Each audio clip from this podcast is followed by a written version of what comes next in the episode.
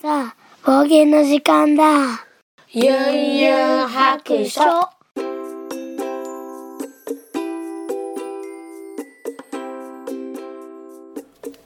い、出発。よいしょ。聞いてみそらしいユンユン白書始めたいと思います。この番組は、えっ、と、ドラクエ好き、絵描きユンユンが、えっ、と、面白そうなことは何でもやってみようをモットーに、この世界を楽しみ尽くすネットラジオです。はい。えっ、と、今は夜の7時半ぐらいかな。えーまた、えーサッカーをお迎えに行きますちょうど1週間前のこのね送迎の迎えに行く時間に喋ってたんですよね収録をしてたんですけども最後の最後にちょっとトラブルが ありまして、えー、没にしてしまいました。まああのいつもね安全運転で運転してはいるんですけれどもまあこれねまあちょっとだけ言うと まああのお迎え行ってなんかちょっと大きい道路からちっちゃい道路に、まあ、入る時があるんですけどその入り口のところでね対向車が来て、まあ、1台しか通れないんで当然先に出てもらうんですけど私がこうクッと曲がりかけたところに、えー対向車の方が出てこられたんですけど結構なスピードで出てこられてで私はちょっと避けんなあかんかなと思ってちょっとこう大回りしつつ行ったつもりなんです。言い訳かな。けどまあ対向車の方が来られててその後、まあ通り、えーこの感覚で出れるんやと思った瞬間ですよ。バリバリバリバリバリって言ってえーってぶつかったと思ってあのーね自分の車と相手の車ぶつかったって事故ったかと思ったんですけど違いましてあの対向車の方がなんか内回りに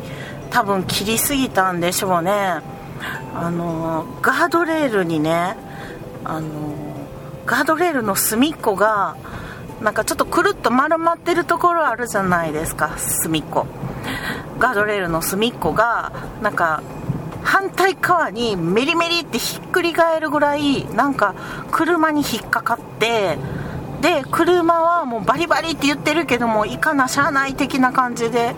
曲がっていきはって。そしたらガードレールがねあの反対に向きに沿ってたんですけど車が通り過ぎた瞬間にバーンって、ま、元に戻ったんですよ。元の形状に戻りました。でそれをえ今の私が悪いんかなと思ってちょっと躊躇してその音とかも多分収録に入ってるかなと思うんですけど あのそのまま去っていかれました。はい。なのでねもうちょっとめっちゃ怖かったんでその後なんかすごい動揺して喋れなくなってしまったのであのボツにしました。はい。なのでもう極力ねもう安全運転ではい行きたいと思います。まあそんなことでですねえー、ちょっとねここ最近すごく忙しくってまあ仕事が繁忙期っていうこともあってまあ大体1ヶ月前にあのチラシとかを作るんですけどちょうどね今11月っていうのは12月とか年末に向けたあのものを作ってたんですね。であの年末セールとか感謝セールとかね今年1年の、ね、年末大感謝セールみたいなのがあるじゃないですか大体。うん。どこの企業さんもね、まあ、そういうののねあのチラシとかの仕事がとても忙しくって。はい、なんとかあの乗り切りました。いや最後ギリギリでしたね入校がね。うん。入稿っていうのはあの印刷会社さんにねあのデータを渡すことなんですけども、まあ、そのデータであの印刷を始めてくださいっていうことであの入れる印刷会社にデータを入れるっていうことが入稿っていうんですけどね、うん、それがねもう今月10件ぐらいあったんかな。であの半年に1回セールがあるのでね半年1回に繁忙期が来る感じですかね。なのでね次すごく忙しくなるのが5月。6月がねセールの月なのでね。なんですけどまあもう言うてる間にちょっとこうあの仕事がね減っていく予定になっているのでうーんちょっといろいろ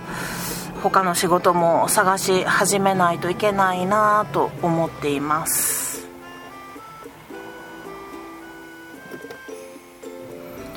よいしょ。さあ。えー、週末やったんですけどもすごく、えー、大忙しの週末を送っておりました。3連休ね皆さんお休みやったかもしれないですね。お仕事の方もいらっしゃったでしょう。私はというとですね、えー、ここうんここ半年も行ってへんか5ヶ月ぐらいかな。ずっと練習してたウクレレのオーケストラの、えー、発表会がありました。うん、まずその3連休の1日目にそれがありました。でその前の日にあの練習会があってもうギリギリまで練習してで当日本番。で今回はね、まあ、あのコロナのこともあるので観客を入れずにあのライブ配信で、えー、発表会っていう形でしたね初めての試みやったんですけども、まあ、なんせライブ配信っていうのが初めてのことだったのでそれにもね、緊張して、なんかこう、私、オーケストラの発表会は、もう6回目なんですよ。6回目なんですけど、もうめちゃめちゃ緊張して、あのー、一番手に汗書いて、今までで一番緊張しましたね。お客さん1人もいいひんのに、うん、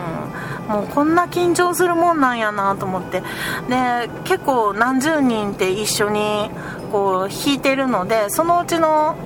1人なのでそんな目立たないはずなんですけどもそれでもなんかカメラに映ると思うと、まあ、もちろん全員マスクしてるんであのもう顔はほとんど見えないんですけどね、うん、でも、あのー、まあ、インターネットなんでねもう世界中に配信されてると思うとなんかもう緊張して手も震えるし汗がやばかったですね。はい。まあそんなねえー、オーケストラ、えー、参加してきました。でまたちょっと12ヶ月休んでまた次の発表会に向けての課題が発表されるって感じですかね。うん、まあ、なんか1人でこうリモートで練習してたんですけどまあ最後の方はもう毎日ちょっとでもいいからちょっとずつちょっとずつクリアできるようにと思ったんですけど最後ねアンプまでしたかったんですけどほぼほぼ覚えてたんですけどやっぱりこう何て言うかな弦を見ずに弾くとこまでできなくって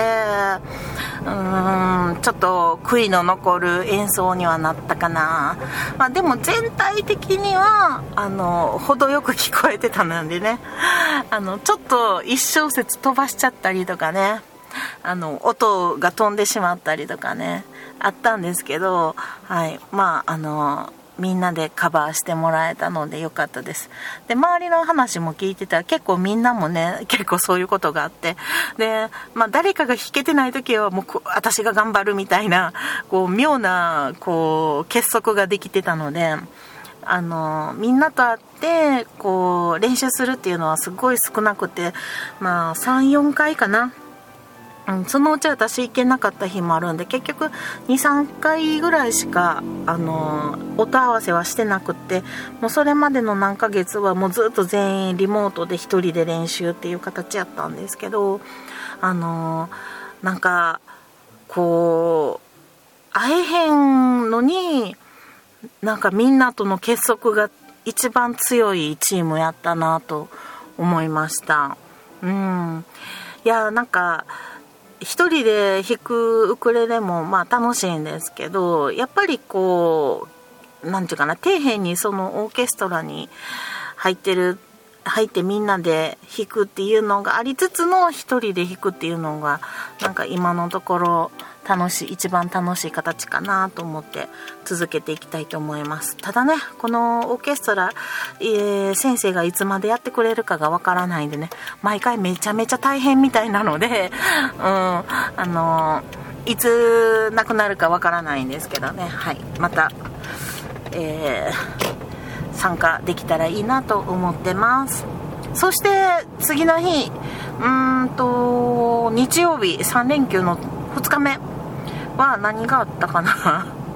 えっと、あ、そうそう、そうですよ。えー、フリーマーケットに参加しました。このご時世ね、ちょっとなかなか、あの、イベントとか大変やとは思うんですけども、1ヶ月前に決まったフリーマーケットで、いつもお世話になってるね、カフェの方でやるっていうことになったので、あの、お声かけてもらったんですけども、うん、何で、えー、お店を出したかと言いますと、はい、最近ハマってますね。多肉植物、多肉植物。の、うん、寄せ植えね。ちっちゃい寄せ植えをよく作ってて。でもう家にも何十個ってねもう あげれる友達にはもう結構あげたんですけどまあ家にたくさんあるっていうことで、まあ、それを売ってみないかっていうお声かけだったので家にたくさんあるね 寄せ植えたちをいそいそと持って行って販売してきました。他にもパン屋さんとかお菓子屋さんケーキみたいなんとかあとドライフラワーのお店とか、まあえー、手編みのニットとかの、えーと、帽子とかねあの小物とかの、えーと、お店とかあとあアクセサリー、うん、キラキラアクセサリーとかなんかそういうね女の子たちが好きそうな、えー、フリーマーケットでしたね。あと外では野菜ですね。野菜を近所の人が野菜を売りにあの来てはりました。2, 2軒ぐらい売ってたかな。結構たくさんありましたね。うん。そんな感じであのなかなかの大盛況だったんですよ。うん、なんかオープン前になんかちょっと並ぶぐらいでお、まあ、そんなに大きいお店じゃないのでちょっとオープンしたてはなんか結構密になるぐらいの人手がいらっしゃってで一番人気はパンと,、えーと、お菓子のところのブースでしたね。あのー、レジ並んでましたもんね。うん。すごいなんか人気やなと思ってはい。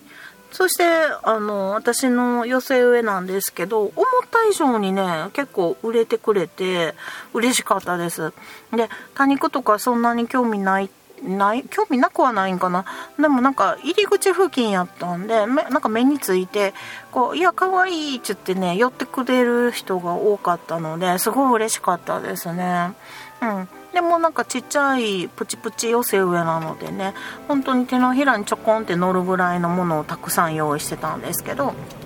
あとはリメイクした缶に、えーと、多肉を寄せ植えしたものとかね吊り下げるものとかなんかいろいろ持っていってたんですけど結構あの思った以上に はいあの売れて、えー、その日はですね、えー、王将に 家族で繰り出して打ち上げしました。はい。まあその打ち上げ代でなくなるかなって思ったんですけど意外や意外。うん。あの余裕で売り上げが残りました。よかったよかった。ということでね、まあ、またあのそういうお声がけがあるかもしれないんであの日々、えー、多肉の寄せ植えを作り続けようかなと思ってます。なんかね多肉を増やすのがすごい楽しくって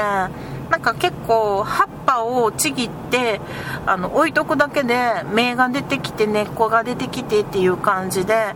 こう増えていくんですよね自然とね。そういうなんかちょっと手頃な感じで増やせたりとかちょっとこうセダム系っていうねあのやつなんかはこうちょっとちぎってなんか土の上にポンって置いとくだけでも根っこが生えてきたりとかうん、すごい簡単に可愛く増やせるのでなんかお花とかよりもすごい簡単になんか可愛く寄せ植えできたりとかするので、うん、なんかすごいハマってしまいましたね。でこんなに作ってどうするのっていうぐらい家にあるので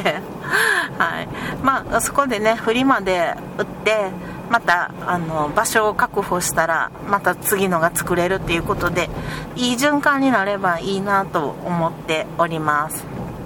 なんかこの間はお店の方がなんか流木をもらってきはってで流木って結構ね買ったら高いらしいんですけどもうなんかどうしていいか分からへんからって言って使ってとか言われてえ、流木使うの？みたいな。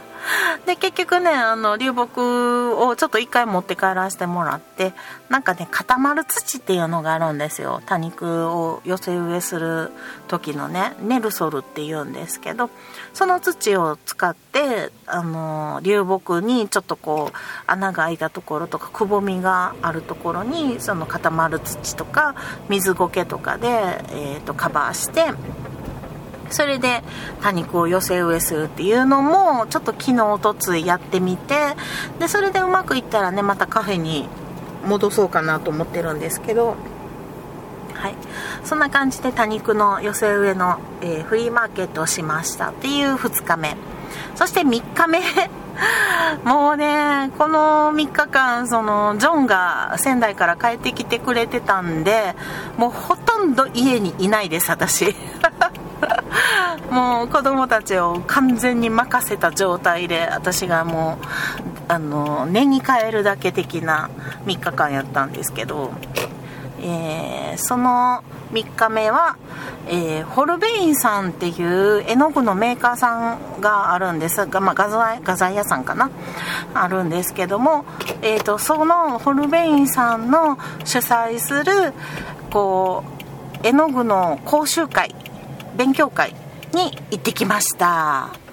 何をしたかっていうとまず最初はこうパワーポイントのねスライドみたいなやつを、まあ、壁に映されて、まあ、それを見ながら、うんと、ホルベインさんの営業の方ですかねをがあの絵の具って何でできてると思いますかっていう質問があったんですよ。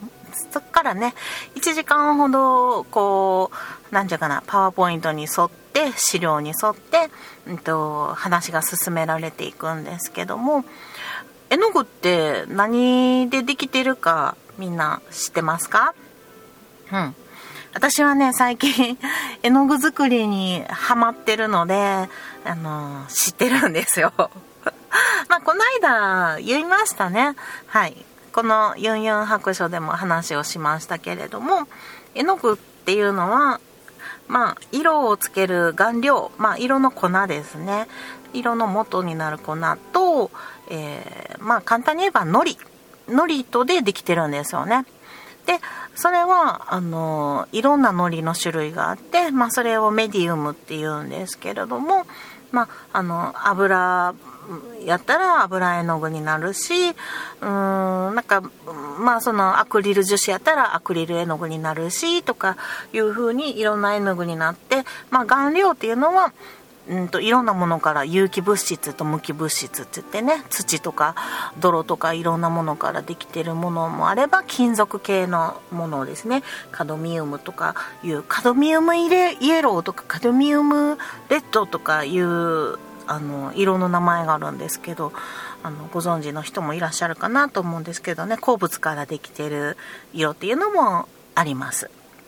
うんまあそういう話でもっともっともっと詳しい話をたくさんしてくださったんですよ。うん。それで、あのー、なんかね、もうこれちょっとすごいショックやったんですけど、多肉植物とかね、サボテンとかやってたら、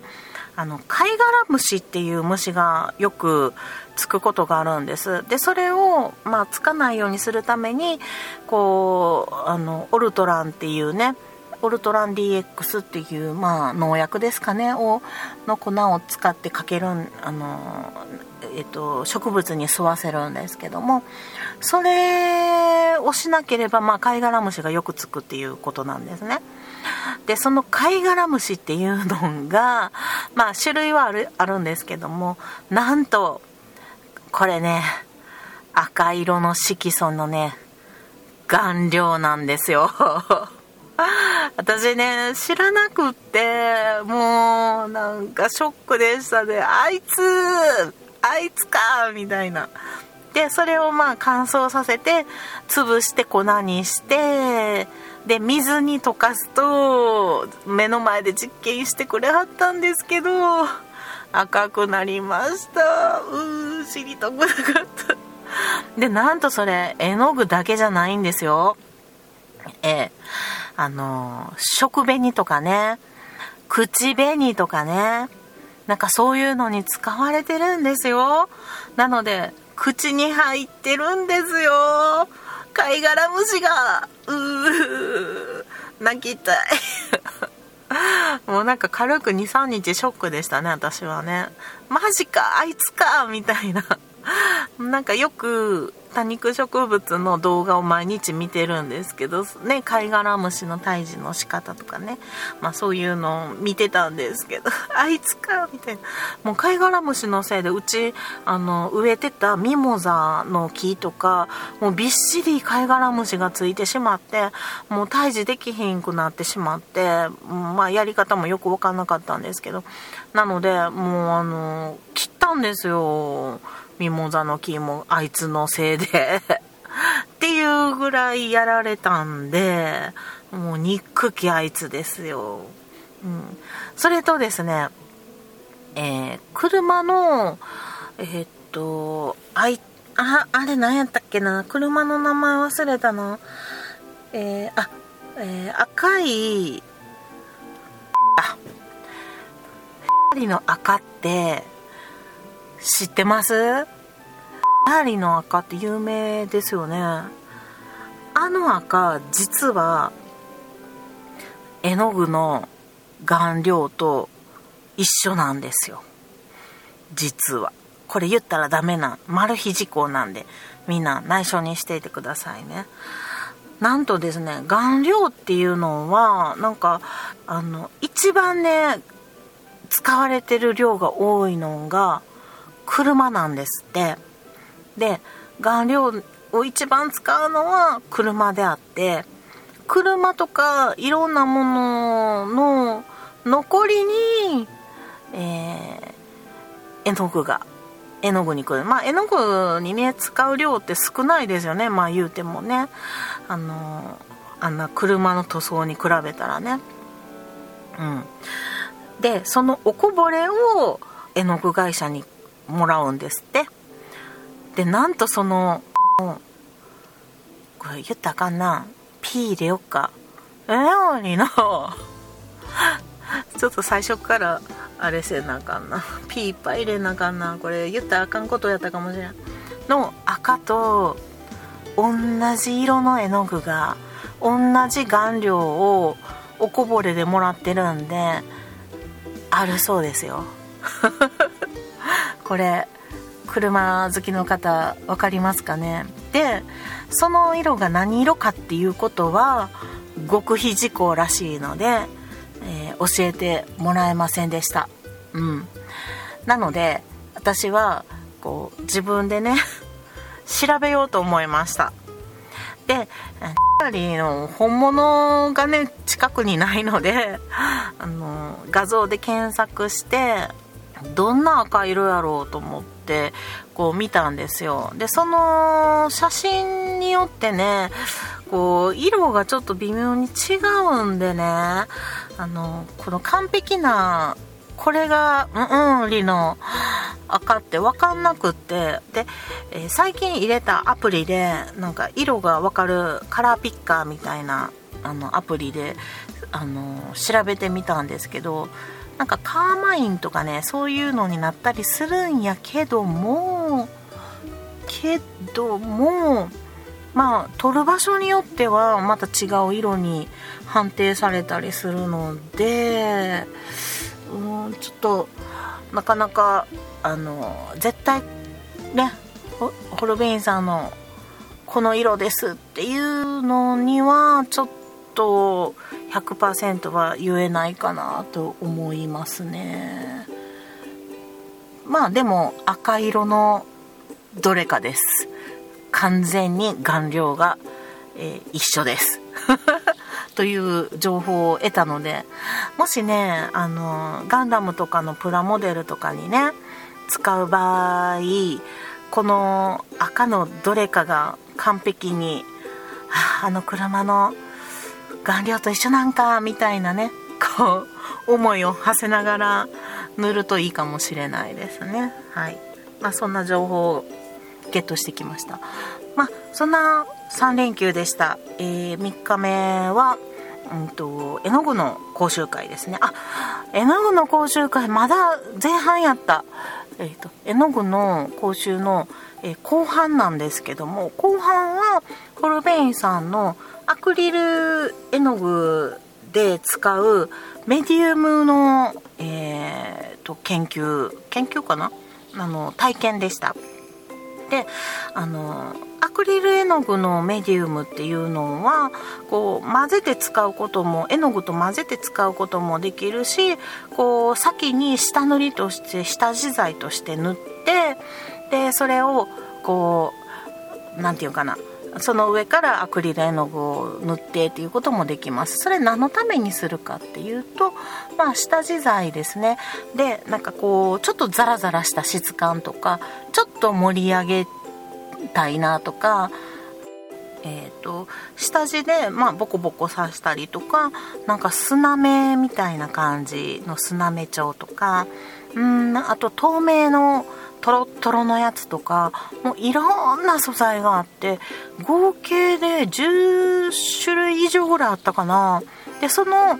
メディウムいろんなもののメディウムを、えーと、一個一個試させてもらえるっていう、えー、体験がありました。で片方半分ぐらいの片方に絵の具アクリル絵の具ですね。でグラデーション海みたいな、えーと、青から緑みたいな感じのグラデーションが塗ってあってでもう片方はちょっと模型みたいに少しこう1センチぐらい盛り上がってなんかこう下地があの発泡スチロールみたいなね、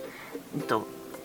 素材で盛り上がってる陸地みたいなものが1枚の正方形のボードに、えー、用意されてました。でそこにこう横線がバーっと引いてあってで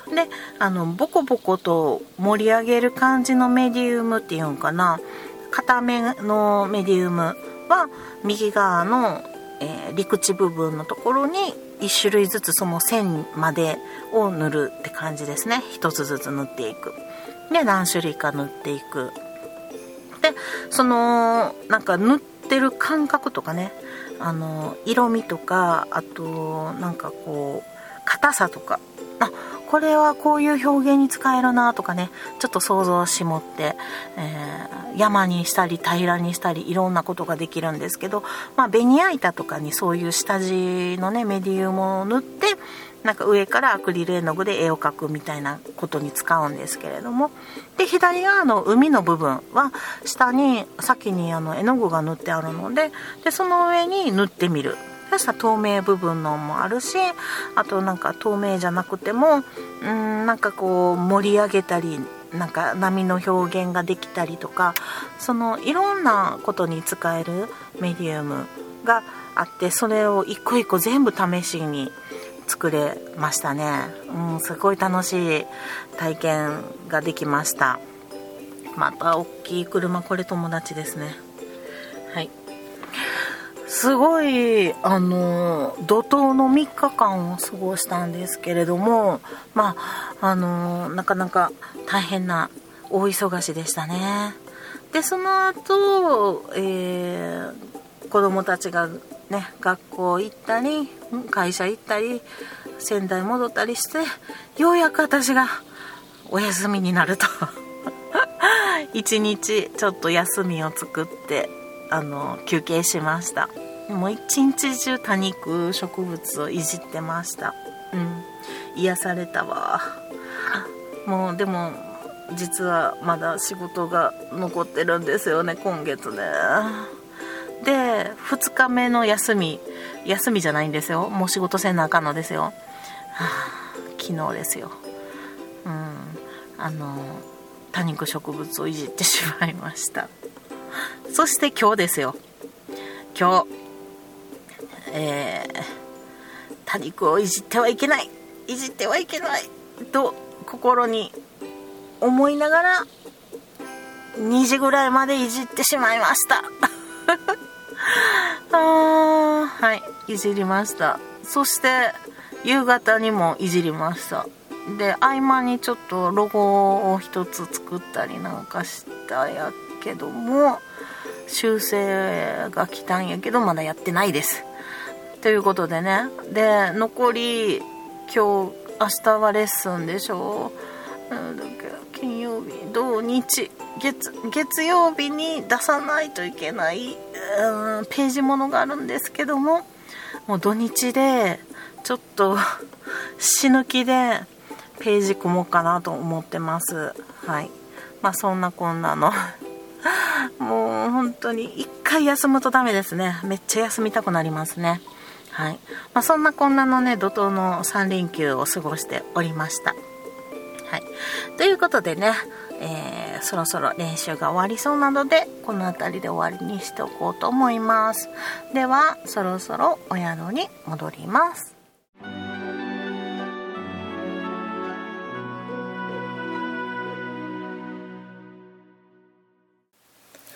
この番組ではお便りを募集しております。ツイッターのハッシュタグで、ユンハク。4はひらがな。白は漢字の白で投稿してください。DM でも結構です。ユンユン白書のブログの方にツイッターのアカウントやメールアドレスなど書いております。ユンユン白書で検索してみてください。